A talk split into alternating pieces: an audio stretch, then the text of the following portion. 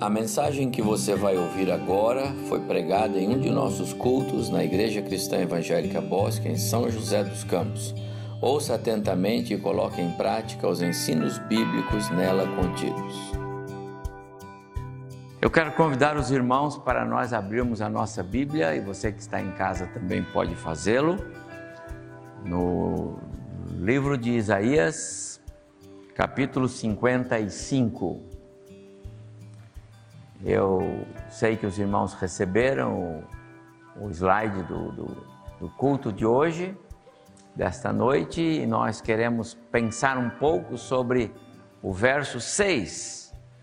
Buscai o Senhor enquanto se pode achar. É tempo de buscar o Senhor. Buscar o Senhor é imperativo se quisermos desfrutar de todos os benefícios da nova aliança. Nós estamos desde cedo meditando sobre a nova aliança, aliança que Deus estabeleceu conosco através de Jesus. Através de Jesus, Deus fez um novo pacto, um novo acordo. E através desse acordo, Deus não mais se comunica com a sua criação, o homem, a não ser através de Cristo. Portanto, buscar o Senhor é prioritariamente entender, conhecer e ter comunhão com a pessoa de Cristo. É entender o projeto de Deus da nova aliança, o novo acordo. Entender, como disse o pastor Abimael agora na sua oração, entender a encarnação de Cristo, o ministério de Cristo, entender o sacrifício de Cristo na cruz no nosso lugar, entender o valor da morte de Cristo substitutiva, ele morreu por nós. Compreender a importância da ressurreição de Cristo, que traz esperança para nós. Então, nós buscamos o Senhor, ou estaremos buscando o Senhor, na medida em que nos interessarmos em conhecer Deus, em conhecer Jesus, em conhecer os ensinos bíblicos a respeito da pessoa de Cristo Jesus. Buscai o Senhor enquanto se pode achar. É uma das expressões mais preciosas de toda a Bíblia eu queria pensar um pouco com os irmãos nesta expressão bíblica. Vamos ler Isaías capítulo 55. Aliás, eu quero falar sobre esse capítulo porque é inegavelmente um dos mais belos textos do Antigo Testamento a respeito do Messias, de Cristo um dos mais lidos textos do Antigo Testamento quando o assunto é a nova aliança. Um dos mais ricos textos do Antigo Testamento é, para falarmos sobre o Evangelho. E eu vou mostrar isso para os irmãos. Isaías 55. Ah, todos que tendes, todos vós que tendes sede, vinde às águas. E vós, os que não tendes dinheiro, vinde comprai. Comprai e comei. Sim, vinde, comprai sem dinheiro e sem preço vinho e leite. Por que gastais o dinheiro naquilo que não é pão e o vosso suor naquilo que não satisfaz? Ouvi-me atentamente, comei o que é bom e vos deleitareis com finos manjares. Inclinai os vossos ouvidos e vinde a mim.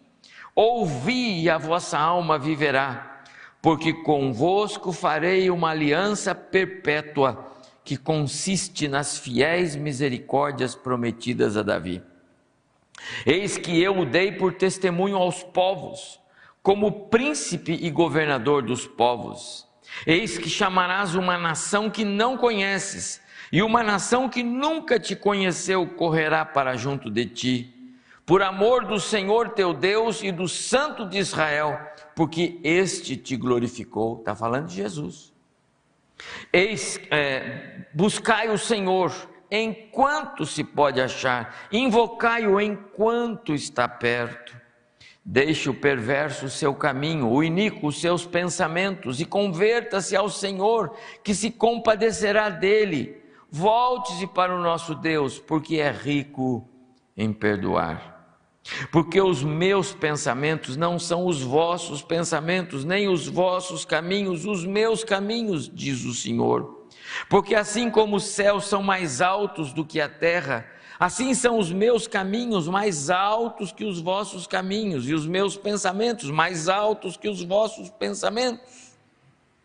Porque assim como descem a chuva e a neve dos céus, e para lá não tornam, sem que primeiro reguem a terra e a fecundem e a façam brotar para dar semente ao semeador e pão ao que come, assim será a palavra que sair da minha boca. Não voltará para mim vazia, mas fará o que me apraz e prosperará naquilo para que a designei. Saireis com alegria e em paz sereis guiados os montes e os outeiros romperão em cânticos diante de vós, e todas as árvores do campo baterão palma. Em lugar do espinheiro crescerá o cipreste, e em lugar da sarça crescerá a murta. E será isto glória para o Senhor e memorial eterno que jamais será extinto. Que porção maravilhosa! A minha oração, e eu tenho orado nesse texto já há algumas semanas, é que Deus abençoe muito o nosso coração nesta noite. Como eu disse, é uma das passagens do Antigo Testamento mais lidas pelos pregadores, pelos expositores da Bíblia da Nova Aliança, quando o assunto é expor o Evangelho pré-anunciado na Bíblia. Esse texto é o Evangelho sendo pré-anunciado nas Escrituras Sagradas. Os irmãos perceberam que Isaías fala de algo que não era comum ao povo judeu. Isaías fala de um convite universal. Vinde, todos os que tendes sede. Israel estava acostumado a pensar no Deus que era Deus deles. As bênçãos eram para eles. Deus protegia o seu povo, Deus cuidava do seu povo. Deus lutava em favor do seu povo. A terra prometida era para o seu povo. As promessas messiânicas eram para o seu povo. E Isaías entra com uma visão evangélica. Vinde todos vós que tendes sede. Ele não limita o convite, e esse convite é feito pelo próprio Deus. Isaías está transcrevendo o convite do Senhor. Esse convite de Deus é universal. Lembra os irmãos que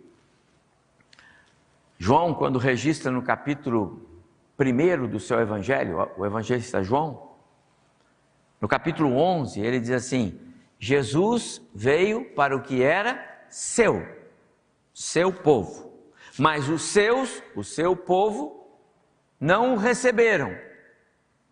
A rejeição do Messias pelo seu próprio povo abre essa porta revelada, porque já era plano de Deus, de uma novidade na teologia.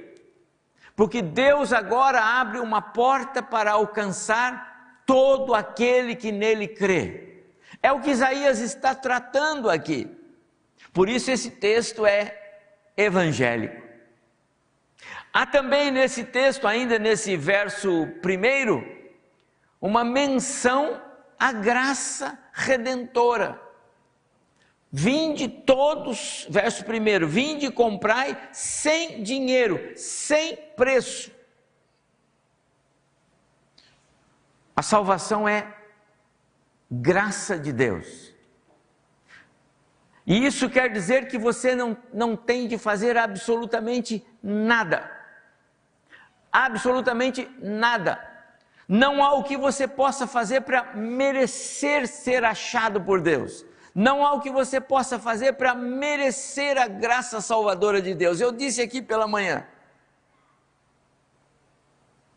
A Bíblia está repleta de exemplo de pessoas da mais terrível é, é, classe social, do caráter mais ruim, do maligno é, em pessoa.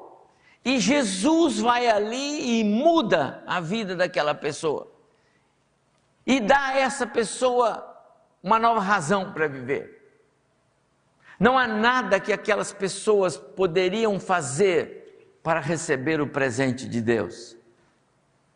Ninguém vai na direção de Deus movido pela sua própria vontade. Se alguém vai na direção de Deus, é porque a graça de Deus o impeliu a isso fazer. Foi o que Jesus disse para Pedro, quando Pedro disse: Tu és o Cristo, o Filho do Deus vivo. Ele disse: Bem-aventurado, feliz é você, Pedro, porque ninguém poderia dizer isso para não ser, a não ser o meu Pai. É Jesus quem, de, é, quem declara Ninguém pode vir a mim se o Pai que me enviou não o trouxer. Então, quando Isaías menciona vinde comprar sem dinheiro, sem preço, ele está falando do evangelho que seria conhecido sete séculos depois o evangelho da graça. Não há lei, não há é, algo a ser cumprido para se merecer é um presente de Deus. Pela graça sois salvos, escreveu Paulo aos, aos, cristãos em Éfeso, mediante a fé. E esta fé não vem de você, é um presente de Deus. Não de obra, não de esforço, não de trabalho seu, para que ninguém se glorie disso, porque é presente de Deus. Ninguém vai chegar lá no céu batendo no peito e dizendo: Não foi fácil, mas eu cheguei aqui. Você tem que chegar lá no céu e querer onde é que está Jesus, eu preciso falar com ele porque eu preciso agradecer. Se eu estou aqui, é por causa dele. Isaías trata disso aqui: vinde comprar sem dinheiro, sem preço. Ele fala da graça. Outra coisa que esse capítulo nos traz, agora no, no verso terceiro aqui desse, desse capítulo, muito interessante. Inclinai os vossos ouvidos e, e, e, e vinde a mim, ouvi a vossa alma viverá, porque convosco farei uma aliança perpétua. Essa aliança perpétua não tem nada a ver com as alianças que Deus fizera no passado e também pela manhã eu falei sobre isso aqui. Deus fez muitas alianças com o seu povo, desde Adão e Eva. Deus fez uma aliança com Adão e Eva, não fez? Vocês ficam, vocês cuidam desse jardim e vocês vão viver. Deus não disse vocês vão morrer, disse vocês vão viver. Agora tem um acordo, tem uma árvore ali e vocês não podem tocá-la, porque se tocar, morre. Era um acordo. E como Adão, depois Noé, depois Abraão, depois Davi, depois Israel, Ninguém cumpriu os acordos que Deus fez, ninguém cumpriu as alianças, a ninguém. Então Deus toma a iniciativa de fazer Ele mesmo um acordo incondicional. Que parte dele, que nasceu no coração dele, que só Ele sabia que ia fazer, e Ele nos envia Jesus. E esse acordo é incondicional. Essa é a nova aliança.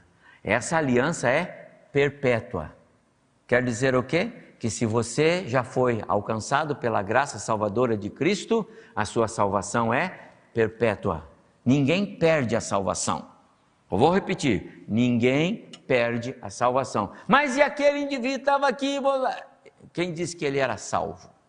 Jesus mesmo declarou: vai acontecer um dia que ele disse, Senhor, eu estava lá, olha, eu cantava no coral, eu até dava testemunho lá, eu era da equipe de louvor, eu até era pastor. Jesus vai dizer o quê? Nunca te conheci. Porque aqueles a quem Jesus conheceu, ou seja, aqueles a quem ele salvou, jamais serão excluídos da salvação. Não se exclui a salvação. Sabe por quê? Porque é presente de Deus. E Deus não dá algo para tirar, senão ele errou no que ele fez. Ele deu salvação, o indivíduo, o indivíduo bateu cabeça lá, perdeu a salvação. Não funciona assim. É perpétua. Esta aliança é eterna. Ela vai com você para a nova vida no céu, eterna.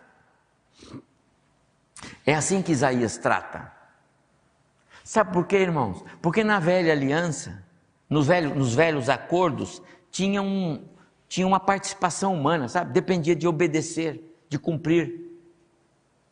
A nova aliança, conforme eu mencionei pela manhã, e Jeremias fala sobre esta aliança perpétua lá no capítulo 31, ele diz: "A nova aliança, ela não é mais escrita em tábuas, mas ela é gravada no coração e na mente.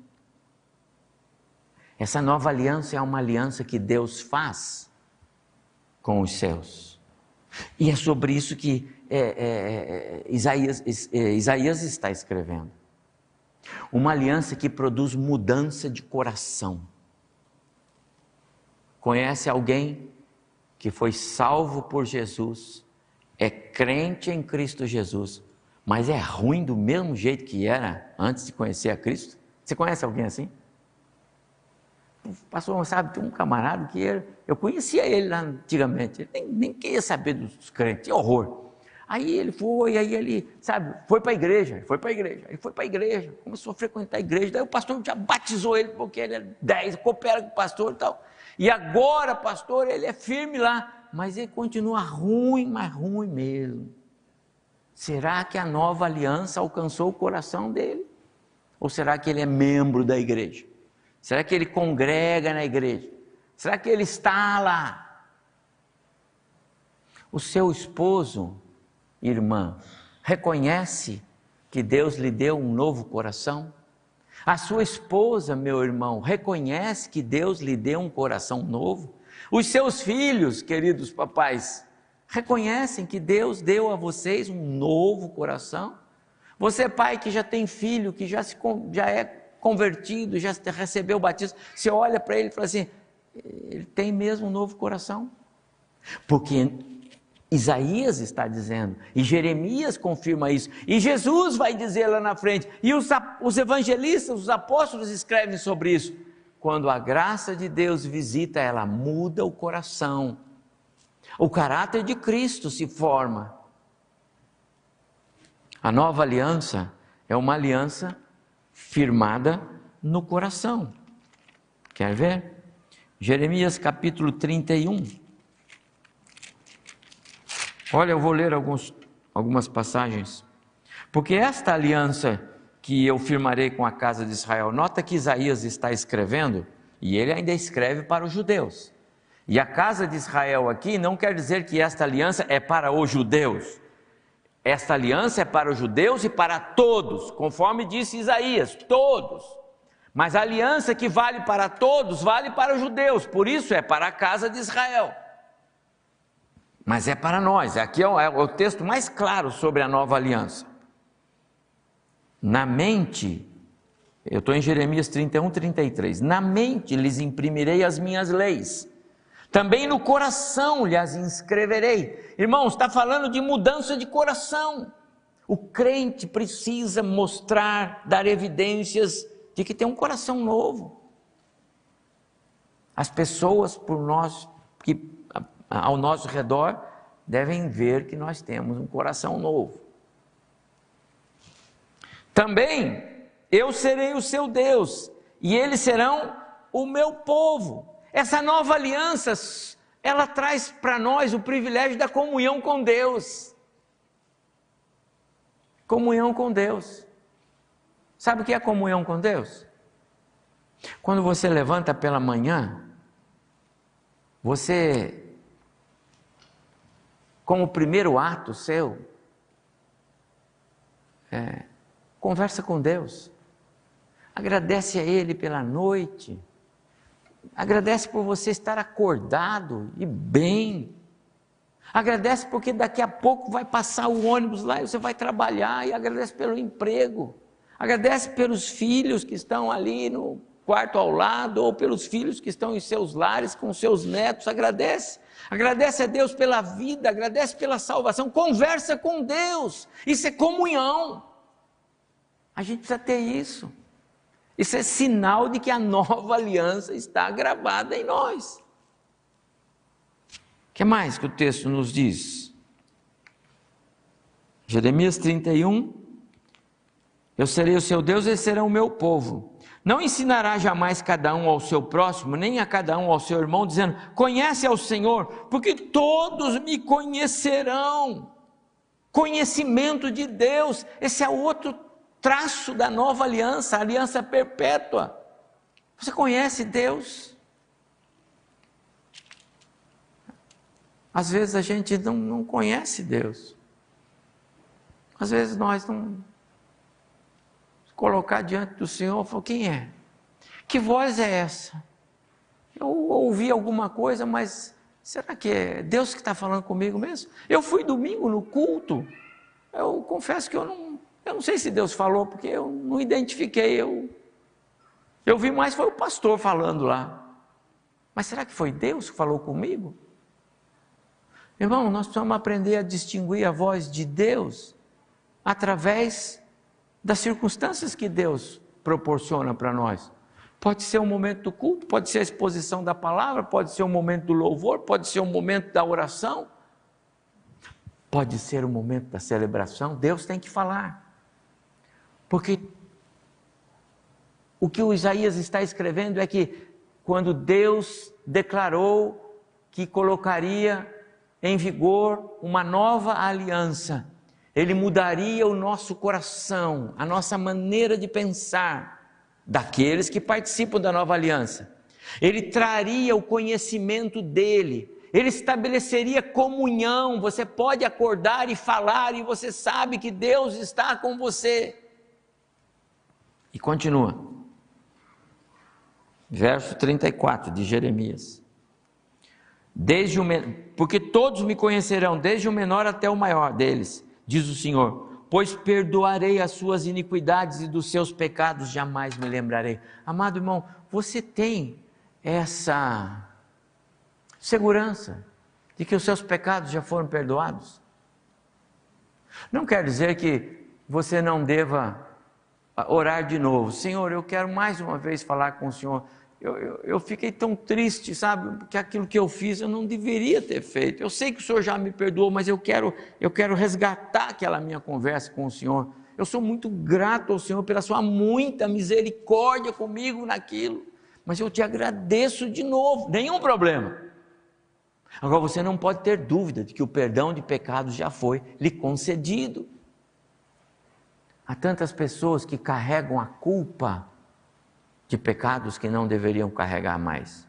Se conhecesse Deus e soubesse que Ele é o Deus que perdoa pecados e dos seus pecados Ele não se lembra mais, você não carregaria a culpa do pecado, mas gratidão no coração.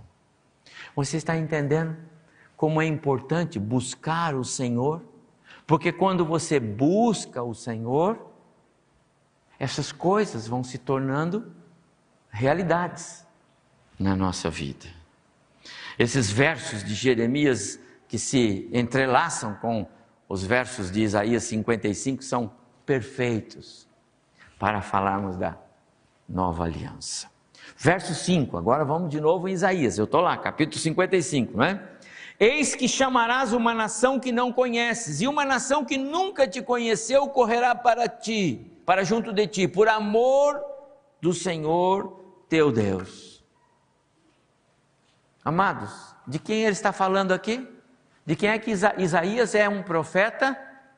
É um profeta judeu, é um profeta é, é, é, é, que escreve para Israel, é um profeta que Deus mandou para escrever para o seu povo, entendeu? Isaías não foi chamado para escrever para a igreja, quem foi chamado para escrever para a igreja foi Paulo, foi João, foi é Pedro, esses foram chamados para escrever para nós, para a igreja. Isaías foi chamado para escrever para Israel, alerta para Israel. Mas o que ele está escrevendo aqui nesse verso 5, ele está falando exatamente de nós, de mim, de você, da igreja de Jesus, da nova aliança. Eis que chamarás uma nação que não conheces, uma nação que nunca te conheceu correrá para ti. Amados irmãos, somos nós. Está vendo como esse capítulo é tão evangélico? porque ele é da nova aliança e o evangelho, as boas novas, elas são da nova aliança. Isaías estava escrevendo sobre nós. Eu estou inserido aqui. Ainda nesse capítulo, agora o verso 6. Buscai o Senhor, está lá na tela, enquanto se pode achar. Amados irmãos, talvez ah, um dos convites, uma das expressões mais reverentes, mais solenes, e eu vou de novo mencionar a palavra sublime, porque eu não consigo encontrar né, muitas maneiras de explicar para os irmãos o que é sublime. Esta expressão é sublime. Buscai o Senhor enquanto se pode achar. Buscar o Senhor deve ser um forte anseio do crente, um desejo. E se assim for, nós então seremos contados entre aqueles que são chamados de verdadeiros adoradores. Os que têm fome, sede de buscar o Senhor, são verdadeiros adoradores, porque querem buscar, querem conhecer sem nenhuma é, observação ou crítica a Marta, Maria nos dá um exemplo bem claro do que é essa ideia daqueles que querem conhecer o Senhor. Quando Jesus esteve na sua casa, ela quedou-se aos seus pés e estava pronta para ouvir tudo o que o Senhor Jesus tinha para lhe falar a sede de buscar, de querer conhecer, de aprender. Como eu posso, como eu posso é, é, é, compreender a, aquelas coisas que Deus tem para mim? Eu sou um crente, pai de família, tenho responsabilidades, negócios, trabalhos. Como é que eu cuido disso? Então eu preciso do Senhor, Deus, eu preciso do Senhor. Eu preciso que o Senhor me ajude a eu entender o que eu devo fazer, como devo fazer, porque todas as coisas que eu faço, com certeza o Senhor as conhece. Então eu quero buscar o Senhor, eu quero falar com Ele, eu preciso disso, para eu não sair por aí fazendo as coisas e depois chamar o Senhor para apagar os incêndios ou consertar os caminhos errados. Compreende isso? Então buscar o Senhor significa esse momento, é, essa ideia de comunhão permanente. E você se acostuma com isso e você não faz nada mais a não nada é, sem primeiro falar com Deus. As coisas mais simples. Você se lembra que eu preguei aqui há dois domingos atrás a respeito de Davi que entrou numa batalha com os filisteus e logo depois os filisteus vêm de novo, ele diz: Espera que eu vou consultar o Senhor de novo. Mas Davi não precisa, você é guerreiro. Ele falou: Não, eu vou consultar de novo porque Davi tinha desejo de buscar o Senhor para não errar. Tudo bem que eu sou um guerreiro, tudo bem que eu sei fazer, mas eu quero falar com Deus. E Deus disse na segunda vez: Não, dessa vez não vai ser por aí, dessa vez vai ser por aqui. Ai, que bom, hein? Quantas vezes nós erramos porque a gente se sente autossuficiente, seguro. Eu já sei fazer isso, isso aqui eu não preciso perguntar para Deus. Quantos lares estão sofrendo as consequências de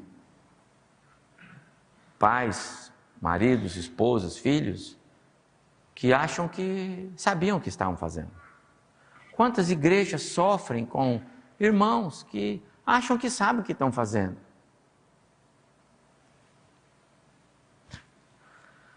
Buscar o Senhor. Paulo, quando escreveu aos Efésios, no capítulo 1 da carta, versículo 6, ele nos diz que nós fomos criados para o louvor e para a glória de Deus. Os irmãos lembram dessa passagem? Fomos criados para louvor e glória de Deus. Portanto, buscar o Senhor em qualquer circunstância implica em colocar em prática o que Paulo está escrevendo. Porque quando você busca o Senhor, você está manifestando a glória de Deus na sua vida.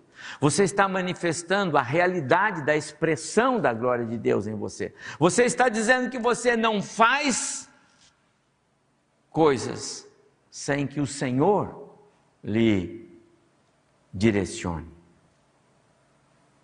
Nós fomos criados para a glória de Deus. Vamos cantar sobre isso. Para te adorar foi que eu nasci. Não tem um canto que a gente canta assim? Para te adorar foi que eu nasci. É, é, essa ideia de buscar o Senhor passa por esse caminho de pensar que somos adoradores. E quando adoramos o Senhor, estamos de alguma forma expressando a glória dele. Jesus, lá em Mateus, diz assim: Assim brilha a vossa luz diante dos homens, para que vejam as vossas boas obras e glorifiquem a Deus. É assim que é. Tudo que nós fazemos, de alguma forma, tem que refletir a glória de Deus em nós. E se nós fazemos assim, também estamos expressando uma vida de adoradores. A igreja como igreja agora, falando de igreja, nós expressamos essa busca do Senhor nos nossos atos de culto. Quando nós nos reunimos para adorar o Senhor aqui, nós estamos buscando o Senhor. Eu sei que cada um de vocês não saiu de casa para vir para cá hoje só para é, arejar um pouco, né? Vou sair aí no meio do Covid. Não. Não saímos de casa para vir para cá para ver os amigos. Não, não hoje. Se nós viemos para cá hoje, eu tenho certeza disso, viemos para adorar o Senhor.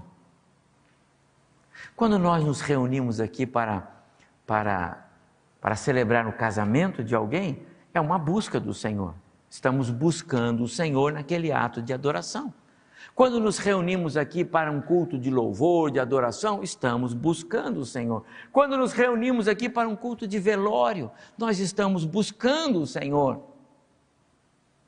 Em qualquer circunstância, a igreja se reúne com o propósito de buscar o Senhor. Buscar o Senhor. É uma prática cristã. É sobre isso que Isaías está falando. A nossa atitude interior ao exercer a vida cristã, a nossa atitude interior ao, ao caminhar, ao, ao, ao expressar a nossa vida de maneira coletiva, ela revela se estamos buscando o Senhor ou se estamos caminhando por nossa própria conta. É preciso buscar o Senhor. Anote isso. É preciso buscar o Senhor. Vou dar alguns motivos. Primeiro, é preciso buscar o Senhor para não sermos levados por qualquer vento de doutrina.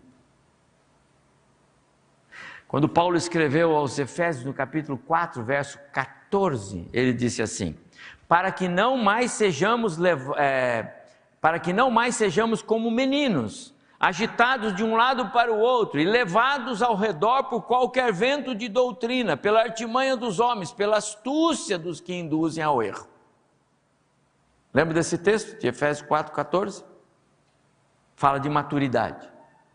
Então, encaixa esse texto nesta minha expressão. É preciso buscar o Senhor para não sermos levados por qualquer vento de doutrina.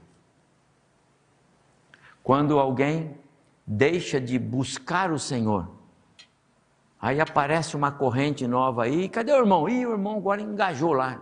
Ele vem aí depois, fala, ele vem aí depois, pastor, vai conversar com o senhor, porque está com umas ideias novas na cabeça aí. Ele deixou de buscar o Senhor e foi na artimanha daqueles que induzem ao erro. Você conhece pessoas assim? Eu conheço, infelizmente. Eu conheço, infelizmente, irmãos queridos que já andaram conosco. Eu conheço é, pessoas que andaram comigo na minha juventude na igreja. e que ouviram o canto da sereia e foram seduzidos. Não buscaram o Senhor e se perderam. É importante buscar o Senhor? É importante buscar o Senhor. Buscar o Senhor significa que nós precisamos de aprender dele para não sermos enganados. Em segundo lugar, é preciso buscar o Senhor para que a pessoa de Cristo, o Deus Filho, seja revelado plenamente para nós. Lembra que eu falei há pouco? O ato salvífico não depende de nenhum conhecimento teológico. Você nunca vai ouvir alguém dizer que para você ser salvo, e se você ouvir isso, você pode dizer para esse camarada, rapaz, você precisa ser comungado lá da minha igreja. Porque ninguém pode dizer que alguém para ser salvo precisa conhecer teologia, precisa conhecer doutrinas bíblicas, precisa conhecer é, aulas da escola dominical. Ninguém precisa conhecer nada para ser salvo. Para ser salvo, alguém só precisa que a graça de Cristo seja derramada no seu coração e ponto final. Mas para esse alguém agora, ter a revelação completa de Cristo, para que ele possa agora começar a crescer, e para que ele possa conhecer Deus, e para que ele possa aprender de Deus, e para que ele possa enfrentar esse mundo difícil como um cristão, e para que ele possa vencer esse mundo tenebroso, então ele precisa sim buscar o Senhor. E aí, a pessoa de Cristo vai sendo revelada na vida dele. Olha o que Paulo escreve em Colossenses capítulo 1, verso 15. Colossenses capítulo 1, verso 15, falando de Jesus, ele é a imagem do Deus invisível, o primogênito de toda a criação. Nele foram criadas todas as coisas, no céu, sobre o céu, sobre a terra, as coisas visíveis, as invisíveis. Tudo foi criado por meio dele. Ele é antes de todas as coisas. Nele tudo subsiste, ele é o cabeça do corpo da igreja, ele é o princípio primogênito de entre os mortos. Opa, importante. Jesus é o primogênito de entre os mortos? Opa, então eu serei o, me permita criar uma palavra aqui, pastor, o segundogênito. Se tem primogênito, não é, doutora? Só pode ter primogênito se tiver outro, se não é filho único. Se ele é primogênito, irmãos, nós estamos aí. Esse versículo está dizendo para mim que o meu Jesus é primogênito, portanto, vai ter o segundo, o terceiro, o quarto, o quinto, milhões vão alcançar a graça salvadora através da misericórdia. É, você precisa conhecer Jesus. Então, quando a gente conhece a Bíblia, a revelação bíblica a respeito de Cristo, você tem mais sustentação para dizer: Eu estou salvo. Eu estou seguro da minha salvação. Não é o meu pecado que vai anular minha salvação. Não é as minhas, os meus atos errados que vão anular minha salvação. Não é porque eu fiz aquilo, não, não perdi a salvação, não, porque a minha salvação está segura, porque Deus me salvou em Jesus. Como é que você sabe isso? Eu sei porque a pessoa de Cristo tem sido revelada para mim. Porque eu tenho buscado o Senhor. É preciso buscar o Senhor para que Cristo seja revelado na sua glória para você. Em terceiro lugar, é preciso buscar o Senhor para que possamos conhecer os caminhos pelos quais Deus quer que nós andemos. Olha o que Isaías diz aí no capítulo 55, verso 8. Porque os meus pensamentos, diz o Senhor, não são os vossos pensamentos, nem os vossos caminhos, os meus caminhos, diz o Senhor. Eu quero que você ande pelos meus caminhos, mas como você vai conhecer os caminhos do Senhor se você não busca o Senhor? Como você pode agradar alguém se você não sabe o que esse alguém quer de você? É preciso buscar o Senhor para que conheçamos quais caminhos Ele quer que nós andemos por Ele. Quarto lugar, é preciso buscar o Senhor para que as bênçãos da nova aliança, é um novo acordo, não é? Novo pacto. Que bênçãos tem para nós? Eu não sei, eu só sei que eu estou nesse pacto, mas que bênçãos tem? É preciso buscar o Senhor para que os benefícios da nova aliança venham. Olha o verso 12 e 13 de Isaías 52, 55, perdão. Olha o verso 12 e 13. Saireis com alegria, em paz sereis guiados. Meu amado irmão, você anda em paz? Você é guiado por Deus? Ouvir e mexe, você, eu, droga, bate a mão forte assim no carro, brum, de novo, deu, né? Faz assim, faz assim não, não. Bate a cabeça na parede, brum, tá bravo. Mas Deus está guiando ou não? Está brigando com quem? Com o Espírito? Você é salvo em Jesus? Você caminha em paz? Quantos crentes não andam em paz? Vivem aflitos. O Senhor está dizendo que na nova aliança a promessa é de paz. Eu já disse, esse texto é Antigo Testamento e é o texto mais preciso e claro sobre o anúncio da nova aliança, ainda nos termos da velha. Olha o que diz o complemento. Não vou. É, é, o, o, o verso 13. Em lugar do espinheiro crescerá o cipreste. Isso é bênção da nova aliança. Em lugar da sarça crescerá a murta, e será isso glória para o Senhor e memorial eterno. De novo, Está falando de coisas eternas. Amado irmão, espinheiro e cipreste são opostos entre si. O cipreste é o pinheiro. Sabe aqueles, quando você vai na época do Natal, aqueles pinheirinhos que você conta, aquilo é um tipo de cipreste. Tem ciprestes maiores, bonitos, arbustos, eh, árvores grandes, frondosos, tem ciprestes menores, mas todos eles são agradáveis, exalam um cheiro agradável, têm uma aparência agradável, eles são úteis. Mas um espinheiro, mas nem para espantar o ladrão serve, porque você se enrosca nele. Israel vivia um período amargo de espinheiro na sua vida. Israel, na sua desobediência, amargou prejuízos, sofrimentos. E a promessa da nova aliança é trocar os espinhos pelo cipreste, trocar a sarça. A sarça é, é um arbusto selvagem sem nenhum valor. A murta é um, uma cerca viva um, um arbusto com uma flor branquinha, é, que tem um cheiro agradável, tem, uma, um, tem um, um, um, aroma agradável, uma aparência agradável, significa bênção. O que o profeta está dizendo é que a nova aliança troca aquelas coisas que eram amargas por coisas que Deus tem para os seus filhos. E isso implica e isso significa, meus amados irmãos, até mesmo bênçãos materiais. Eu digo às vezes para minha esposa, a gente tem né, muito tempo para ficar junto, né, porque não tem muito aqui atender irmãos, os irmãos falam comigo no telefone, bastante que a esposa não fica, conversa muito, como Deus tem abençoado, não é? As bênçãos da nova aliança, suprido. Deus tem abençoado a sua vida tem trocado o espinheiro pelo cipreste, tem trocado a sarça pela murta, e não é multa. Não estou errando na palavra. Não? Alguém pode estar aqui, pastor, mas tem tanta multa lá, você paga. E não corra mais, não passe errado no radar. Bênçãos da. É preciso buscar o Senhor para desfrutarmos das bênçãos da nova aliança. Alguns crentes vivem ainda a fase da sequidão. Israel viveu a fase da sequidão. E tem crente vivendo a fase da sequidão. Pastor, está ruim, mas está ruim por quê? Está faltando buscar o Senhor.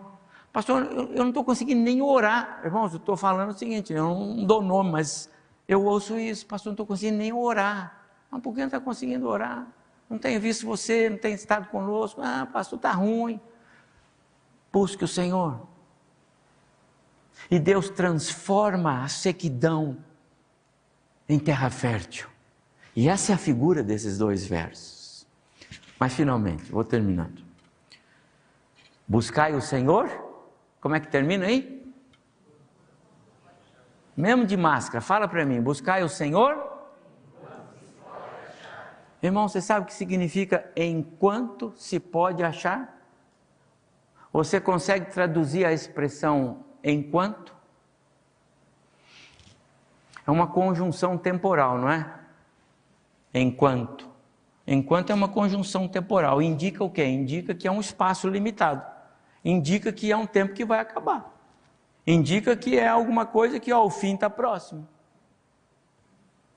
E o que Isaías está dizendo aqui neste verso é: busque o Senhor enquanto se pode achar, enquanto as portas não se fecham, enquanto é dia, porque a noite vem, disse o Senhor Jesus. Sabe quando é tempo de buscar o Senhor? Hoje. Hoje é tempo de buscar o Senhor. Talvez amanhã seja tarde. Tá, não tem um cântico? Breve virá, breve virá. Talvez hoje, não, como é que é? Breve virá, breve virá. Esta noite ou amanhã, não é assim? Breve virá, breve virá. Amado irmão, busque o Senhor. Amado irmão, você está em casa, meu querido amigo que está me ouvindo, busque o Senhor. Porque se você estiver buscando o Senhor agora, no seu coração, com desejo de aplicar a palavra do Senhor no seu coração, sabe o que significa dizer? Que o Espírito Santo de Deus selecionou você para a graça da nova aliança. Ninguém vai na direção de Deus se o Espírito do Senhor não o impulsionar. Será que temos nos empenhado em buscar o Senhor? Eu quero desafiar os irmãos, à luz desse capítulo 55 de Isaías, que eu espero tenha abençoado o seu coração hoje à noite. Ele é do Antigo Testamento, mas é tão novo quanto novo é o símbolo desta mesa, o novo de Deus.